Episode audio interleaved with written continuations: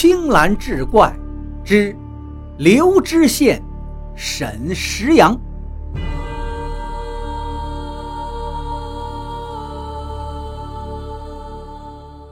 胡歌正想再次挪窝的时候，县衙贴的一则告示让他改变了主意。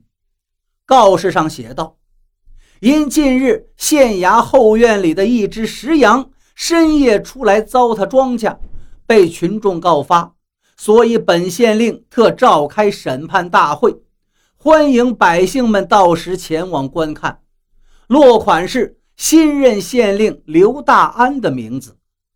胡歌一看这则告示，原本紧张的神经顿时放松下来，看到最后竟然忍不住扑哧一声笑了。这个刘大安也太荒唐了吧！手头上成堆的案子，也没见他弄出什么名堂，竟然要公开审判一只羊，而且还是一只不会走动的石羊，真是滑天下之大稽。不止胡歌这么想，围观的老百姓也炸开了锅，议论纷纷，个个都说这刘知县是昏了头了吧？人命关天的案子他破不了，竟拿一只石羊开涮。很快，沈石阳的日子到了，胡歌也来到了县衙看热闹。像他这种想看热闹的人还真是不少，因此县衙内外被挤得满满当当。大堂前果然摆了一只石羊，衙役们站立两旁。刘知县惊堂木一拍。大家才看清楚这刘知县长什么模样。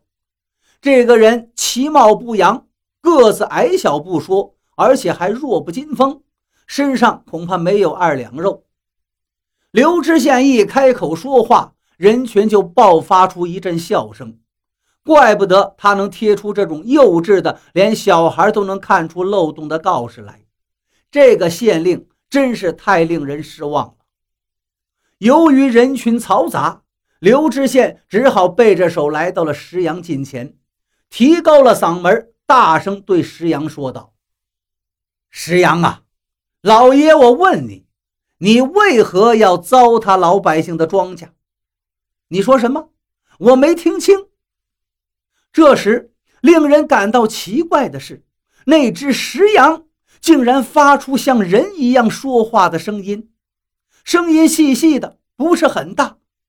这刘知县就把耳朵贴到石羊的嘴边，又大声地问道：“什么？你糟蹋庄稼还有理了呀？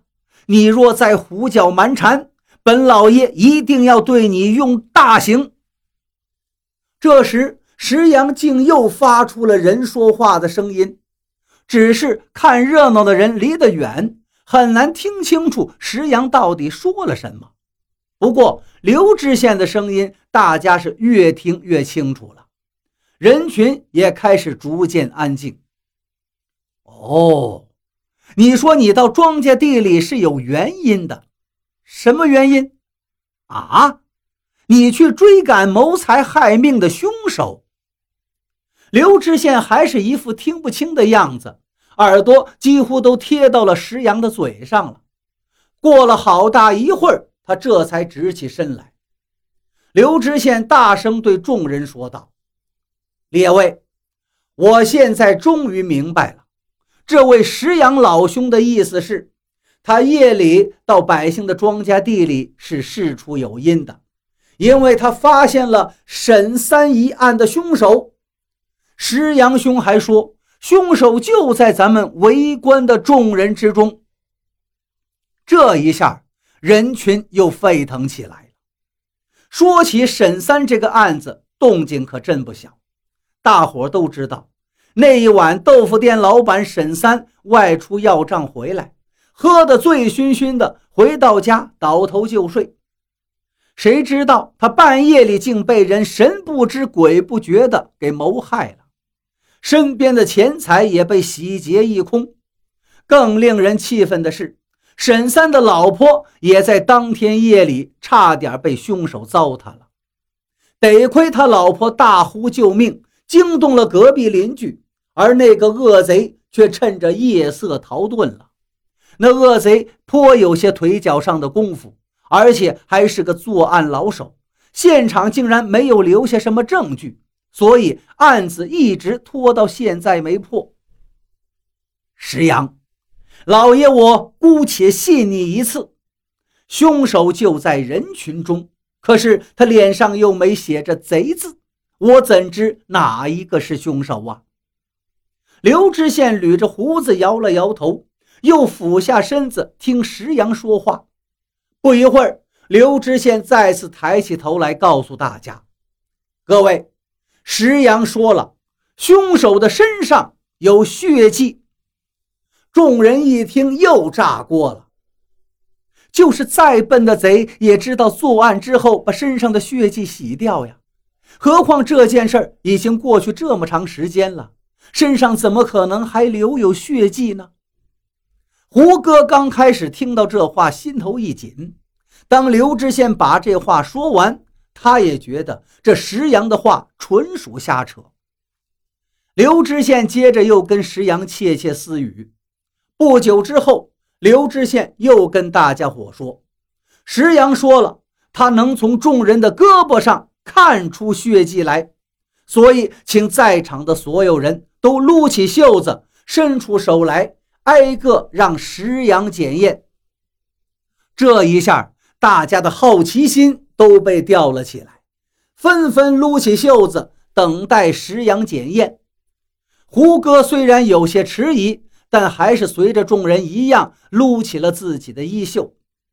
所有人排成队，都是一副不相信又不得不应付的样子，一个一个从石阳的面前经过。胡歌来到石阳的面前，伸出两条胳膊让石阳看。他正想走开的时候，刘知县忽然大喝一声：“慢着！”他一把就抓住了胡歌的胳膊。胡歌脸色一下子变得刷白，刚想挣脱，两旁的衙役早已上前把他给绑了起来。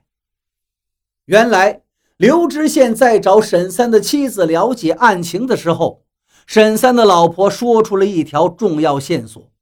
他说，当时跟凶手纠缠的时候，他摸到凶手的右胳膊上有一粒黄豆般大小的猴子。时值隆冬，人们都穿着厚厚的棉衣，这样去寻找无异于大海捞针。再者，如果直接告诉老百姓是捉拿凶手，那凶手得知后一定会早做准备，逃之夭夭。于是。足智多谋的刘知县就琢磨出了这么一个办法，利用人们的好奇心，让凶手自己送上门来。当胡歌胳膊上的那粒猴子出现在刘知县面前的时候，他果然就把这个胡歌逮个正着。在事实面前，胡歌只能低头认罪。人们都奇怪石羊怎么会说话呢？其实呀。